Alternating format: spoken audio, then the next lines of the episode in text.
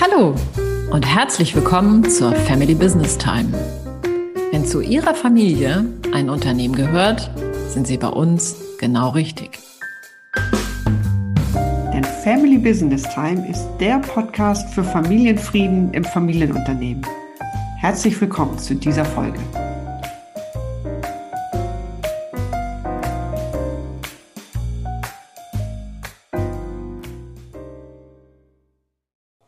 Die Folgen des späten Loslassens. Darüber spreche ich in unserer heutigen Episode mit Carola Jungwirth.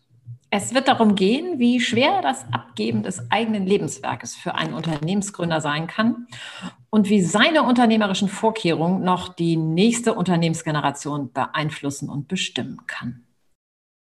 Mein Name ist Susanne Dahnke. Mein Name ist Carola Jungwirth. Und wir begleiten Sie dabei, Ihre Familie und Ihr Unternehmen sicher in die Zukunft zu führen und dabei den Familienfrieden zu bewahren. Liebe Carola, du bist ja Nachfolgeberaterin und dies hat ja seinen Grund. Ja.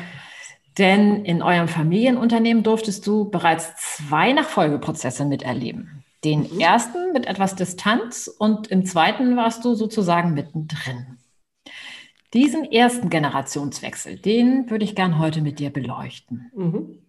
Du hast mir erzählt, dass dein Opa das Unternehmen sehr spät, er war schon 83 Jahre alt, an seine Tochter, deine Tante übergeben hat.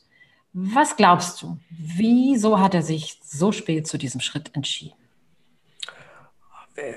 Wieso hat er sich entschieden? Hätte er sich entscheiden können, würde er das heute noch machen. also, ähm, ja, er ist ein ganz typischer Hamburger Kaufmann gewesen, ein Patriarch. Äh, er hat das einfach gemacht, bis er nicht mehr konnte. Das ist sein Lebensmittelpunkt und sein Lebensinhalt gewesen. Für ihn kam die Frage der Abgabe oder des Loslassens überhaupt nicht in Frage. Er hat es einfach gemacht, bis es wirklich nicht mehr ging. Und ähm, da steht er, glaube ich, in einer Reihe mit ganz, ganz vielen ähm, Unternehmern und Unternehmensgründern. Es ist einfach äh, der Mittelpunkt seines Lebens gewesen. Mhm. Und meine Tante hat dann Ende der 70er angefangen dort, also hat zwölf Jahre im Unternehmen gearbeitet, bevor sie Geschäftsführerin wurde. Er hat also wirklich lange, lange ausgeharrt. Mhm. Wie hat das dann genau gemacht? Wie ist der Generationswechsel abgelaufen? Was genau hat dein Großvater in die Wege geleitet, damit diese Firma auf jeden Fall in Familienhand bleibt? Ja, also natürlich hat er sich Gedanken gemacht um die nächste Generation und wie es weitergehen soll. Und da hat er das gemacht, was, glaube ich, die ganz klassischen vertraglichen Lösungen waren. Er hat äh, eine Stammeslösung vorgesehen, vertraglich. Er hat Abfindungsregelungen eingeführt, die so unattraktiv waren, um ganz klar das Signal auszusenden, dass bitte niemand sich auszahlen lassen soll aus der Firma und mhm. äh, Eheverträge waren bei uns natürlich auch vorgesehen. Also ich sage mal, das ist so das ganz klassische vertragliche Programm, was man damals vorgesehen hat und mitunter ja heute auch noch. Und ähm, ja, das hat er auf der vertraglichen Seite gemacht. Ich würde fast sagen, er hat auch ganz viel auf der Persönlichkeitsebene gemacht, denn es ist auch seine Persönlichkeit gewesen, die uns so geprägt hat, dass, glaube ich, niemand, in, auch in meiner Generation, auf die Idee käme, die Anteile zu veräußern. Also weil wir eine solche emotionale Bindung zu ihm und dem Unternehmen durch ihn hatten. Mhm. Okay, das wäre jetzt nämlich meine nächste Frage. Du kennst dich ja inzwischen aus mit Unternehmensnachfolgen. Und wenn du jetzt auf diesen ersten Wechsel guckst, was ja. hat dein Großvater da so richtig gut gemacht? Was, was ist da wirklich gut gelaufen? Ähm, ja, also wie gesagt, ich glaube, dass es ihm wirklich gelungen ist, seine gesamte Familie, seine gesamte Großfamilie emotional an dieses Unternehmen anzubinden. Ich erlebe das heute ganz oft, dass das mit der, insbesondere mit der übernächsten Generation nicht immer gelingt. Das war bei mhm. meinem Großvater, dieses Unternehmen ist wie ein Familienmitglied gewesen. Er hat immer über dieses Familienunternehmen geredet. Wir alle wussten, es ist, sitzt mit am Frühstückstisch, dieses mhm. Unternehmen. Ja, was hat er noch gut gemacht? Er hat glaube ich, mit seiner Tochter, mit meiner Tante eine Nachfolgerin gehabt, mit der er ganz wunderbar und gerne zusammengearbeitet hat. Die sind ein gutes Team gewesen. Und ähm, er hat sie, auch wenn er sich das letzte Entscheidungsrecht natürlich vorbehalten hat, äh, wirklich gerne ins kalte Wasser geworfen und sie machen lassen. Also er hat er hat selber Freude an der Nachfolge gehabt, mit jemandem zusammenzuarbeiten, sich da jemanden hochzuziehen, glaube ich, müssen wir so formulieren, ja. Okay, interessant. Du warst ja damals, als das passiert ist, so 21 Jahre alt, mhm. Nichte deiner Tante und auf jeden Fall ja Mitglied der nachfolgenden Generation. Mhm. Inwieweit hat das, wie das damals so gelaufen ist, Auswirkungen eigentlich auf dich gehabt und, und deinen Bezug und dein, deine Nachfolgegedanken? Mhm. Ja, wie du sagst, da war ich ja 21 Jahre alt und ich glaube, bei uns in der Familie, also da war völlig klar, dass meine Tante das machen würde. Damit war erstmal aus Familiensicht die Nachfolge gesichert. Es, niemand musste sich sonst Gedanken darum machen.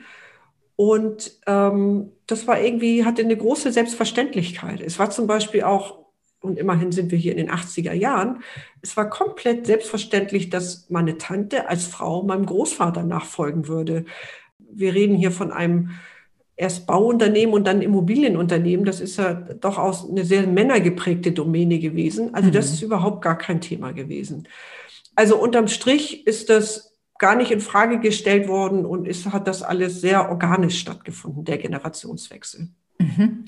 Also das heißt, ich verstehe diese ganzen Vorkehrungen, von denen du vorhin gesprochen hast, die dein Großvater getroffen hat, die hat deine Familie einfach umgesetzt. Das war die Idee, die Vorgabe des mhm. Großvaters und genauso machen wir das. Genau, absolut. Also niemand wäre auf die Idee gekommen, davon was in Frage zu stellen. Das ist ja jetzt auch dann das erste Mal gewesen, mhm. ähm, dass so ein Unternehmen von einer Generation in die nächste Generation gegeben wird. Okay, jetzt würde ich gerne noch mal die Nachfolgeberaterin fragen. Mhm. Also stell dir vor, du hättest euch damals in diesem Prozess begleiten dürfen. Mhm. Auf welche Aspekte hättest du besonderen Wert gelegt? Was wäre aus deiner Sicht wichtig gewesen, zu regeln und zu berücksichtigen damals? Ja, das ist eine schöne Frage. Ja. Ähm, ich glaube, das erste wäre gewesen, darauf hinzuwirken, eher mit der Nachfolge, mit der Nachfolgeregelung anzufangen. Wie du gesagt hast, mein Großvater ist 83 gewesen, als er die Geschäftsführung abgegeben hat. Da schüttelt man aus heutiger Sicht natürlich den Kopf. Ich hätte auf jeden Fall alle Beteiligten und insbesondere mein Großvater versucht zu motivieren, sich früher darüber Gedanken zu machen.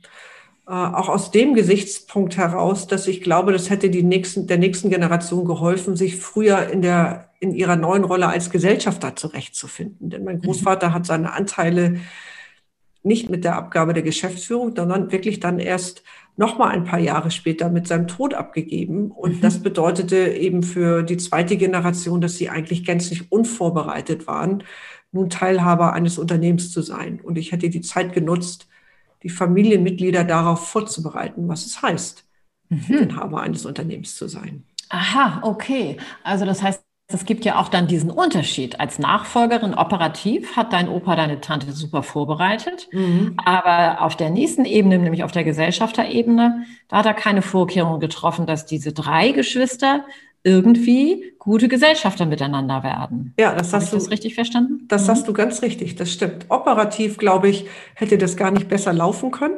Und auf der Inhaberebene, da ist wie eine Blackbox. Da fehlt dieser Schritt und ist ja vielleicht aus der Sicht meines Großvaters auch nachzuvollziehen, denn er, für ihn war das ja eins. Operative Führung und Inhaberschaft war ja er, war ja eine Person und Vielleicht hat ihn niemand darauf hingewiesen, dass ein neuer, ein größerer Gesellschafterkreis natürlich ganz andere Fragestellungen mit sich bringen würde, als die Situation, dass es eine Person alleine ist. Ja.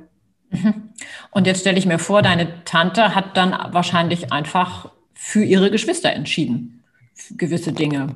Ohne, also was das Operative betrifft, wahrscheinlich sowieso, aber auch in so einer Energie gelebt wie dein Großvater. Ich regiere hier sozusagen ja, ich weiß jetzt nicht, ob ich regiere, aber in der mhm. Tat, äh, die drei Schwestern haben das große Glück, dass sie sehr eng miteinander sind. Mhm. Hatten die wie eine Abmachung, dass in, in, in dem Geiste meines Großvaters, weil sie gar nichts, kein anderes Modell kannten, es mhm. weiterzuführen, dass meine Tante in der Tat operativ sowieso, aber auch auf der Eigentumsebene ähm, ja schon die Richtung vorgegeben hat und ihre beiden Schwestern so ein bisschen mehr vielleicht wie passive Gesellschafter ähm, wurden, dadurch, dass eben die Vorbereitung fehlte. Und dass diese Vorbereitung nicht stattgefunden hat, mhm. das hat ja eine Folge gehabt auf euren Generationswechsel, hast du ja gerade schon beschrieben. Auch bis heute, also spürt man das in der heutigen Generation, die dritte immerhin ist ja jetzt am Werke mhm. noch? Ja, im Grunde genommen fehlt uns das Learning aus dem ersten Generationswechsel, weil der im Grunde gar nicht als ein Wechsel stattgefunden hat. Jetzt bei dem Wechsel in die dritte Generation, äh, da ist denn der Gesellschafterkreis von drei auf acht Personen äh, angewachsen. Da war klar, in der Art und Weise können wir schon wegen der Quantität das nicht so weiterführen. Äh, mussten wir im Grunde wie zurück auf losgehen und nochmal lernen, was heißt es, jetzt neue Gesellschafter zu werden? Und wie stimmen wir uns miteinander ab? Auf einmal sind da mehrere Personen, die an einem Tisch sitzen. Das war eigentlich für alle Beteiligten neu. Mhm. Und wie habt ihr das gelöst? Magst du mal ein Beispiel vielleicht beschreiben? Ja, wir mussten erstmal lernen, miteinander uns zusammenzutun, nicht einfach einem Vorschlag zu folgen, der aus der Geschäftsführung kam, sondern zuzulassen, dass wir, dass Fragen gestellt werden, dass wir versuchen, zu einer Meinungsbildung zu kommen und auch unterschiedlicher Meinung sein dürfen. Mhm. Eine Zeit lang wurde bei uns versucht, dass wir Einigkeit erzielen, also eine Einstimmigkeit. Ähm, wahrscheinlich, weil wir das als Familie so gerne wollten, dass wir eine Harmonie auch in den Entscheidungen haben. Mhm. Und dann mussten wir es lernen und auch auszuhalten, unterschiedlicher Meinung sein zu dürfen. Und das ist ein Prozess gewesen, dem haben wir uns gestellt. Und das gelingt uns noch nicht immer, aber immer, immer besser. Okay, das klingt alles ganz schön kompliziert. Auf einmal ähm, acht Leute statt drei Leute, junge Leute in der Gesellschafterversammlung neben Älteren. Also es ist ein komplizierter Prozess bei der Übergabe von, dem, von der zweiten in die dritte Generation. Und das wäre ganz bestimmt hilfreich gewesen, sich dabei begleiten zu lassen. Ich habe verstanden, ihr habt es allein gemacht. Wow, mhm. Hut ab. ähm, denn also wir beide wissen ja, wenn jemand Drittes auf sowas guckt, dann kann der so Stolpersteine mancher Entscheidung ganz klar erkennen. Und wenn man mittendrin ist, dann ja, hat man meistens ja die Scheuklappen vor den Augen. Wie war das denn bei euch? Also, wie gesagt, Hut ab, ihr habt es allein gemacht, aber warum habt ihr euch nicht jemand dazugeholt? In unserem Familienunternehmen war es, glaube ich, so wie in ganz, ganz vielen Familienunternehmen und da wir auch noch ein hanseatische, aus einer hanseatischen Kaufmannsfamilie stammen, spielte das damit rein. Also wir waren diskret. Man ging diskret mit den Problemen um und war eigentlich noch nicht bereit, damit sich von dritter Seite helfen zu lassen. Ich weiß nicht, ob, wenn es die Möglichkeit gegeben hätte oder wir davon gewusst hätten, ob wir aufgrund dieser Prägung das wahrgenommen hätten. Das kann, mhm. ich, kann ich nicht sagen. Mhm. Ja, wenn du heute mit deinem Großvater sprechen könntest, Wofür würdest du ihm danken? Oh, das ist eine gute Frage. Ähm, ja, ich würde ihm danken äh, für das, ich würde ihn wertschätzen erstmal für das, was er da aufgebaut hat, was er geleistet hat. Mhm. Und ähm, natürlich würde ich ihm danken dafür, dass er uns natürlich ein gewisses Maß an Wohlstand ermöglicht hat, indem wir alle von diesem Familienunternehmen partizipieren. Ich würde ihm aber auch danken dafür, dass natürlich mit und durch dieses Unternehmen wir eine gemeinsame Basis auch haben. Dieses Unternehmen verbindet uns auch als Familie. Mhm. Und das ist auch etwas, wovon wir heute noch profitieren. Ja, dafür würde ich Ihnen danken. Mhm. Schön. Jetzt danke ich dir, liebe Carola, für diese ganz intensiven Einblicke in euren ersten Nachfolgeprozess und was der für Folgen hatte. Ich nehme mit, wie schwer es für gestandene Unternehmerpersönlichkeiten sein kann, ihr Unternehmen, was ja ihr Lebenswerk ist, ganz und gar loszulassen.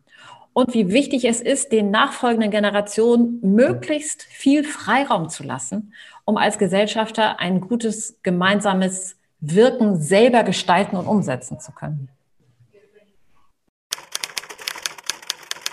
Kommen wir zu unserem heutigen Inspirationsimpuls, liebe Carola. Du unseren Hörern und Hörerinnen heute mitgebracht? Heute habe ich einen Praxisleitfaden des Wittner Instituts für Familienunternehmen mitgebracht mit dem wunderbaren Titel Postpatriarchale Führung. Schwieriges Wort. Postpatriarchale Führung. Ja, und da geht es darum, das, was Familie für Familienunternehmen so typisch ist, nämlich diese außergewöhnliche Autoritätsbündelung in der Führung, doch mal in Frage zu stellen und abzugleichen mit modernen Führungsmodellen. Ganz spannendes Thema, wie ich finde. Das klingt wirklich spannend. Wenn Ihnen diese Themen bekannt vorkommen und Sie sich mehr Informationen zum Thema Familienfrieden im Familienunternehmen wünschen, dann besuchen Sie unsere Website familybusinesstime.de. Dort können Sie sich auch direkt zu unserem kostenfreien monatlichen Webinar anmelden. Das Unternehmen, die Familie und ich. Darin erfahren Sie, warum welche Stolpersteine in Familienunternehmen und Unternehmerfamilien auftreten und wie man diese lösen kann. Wir freuen uns auf Sie.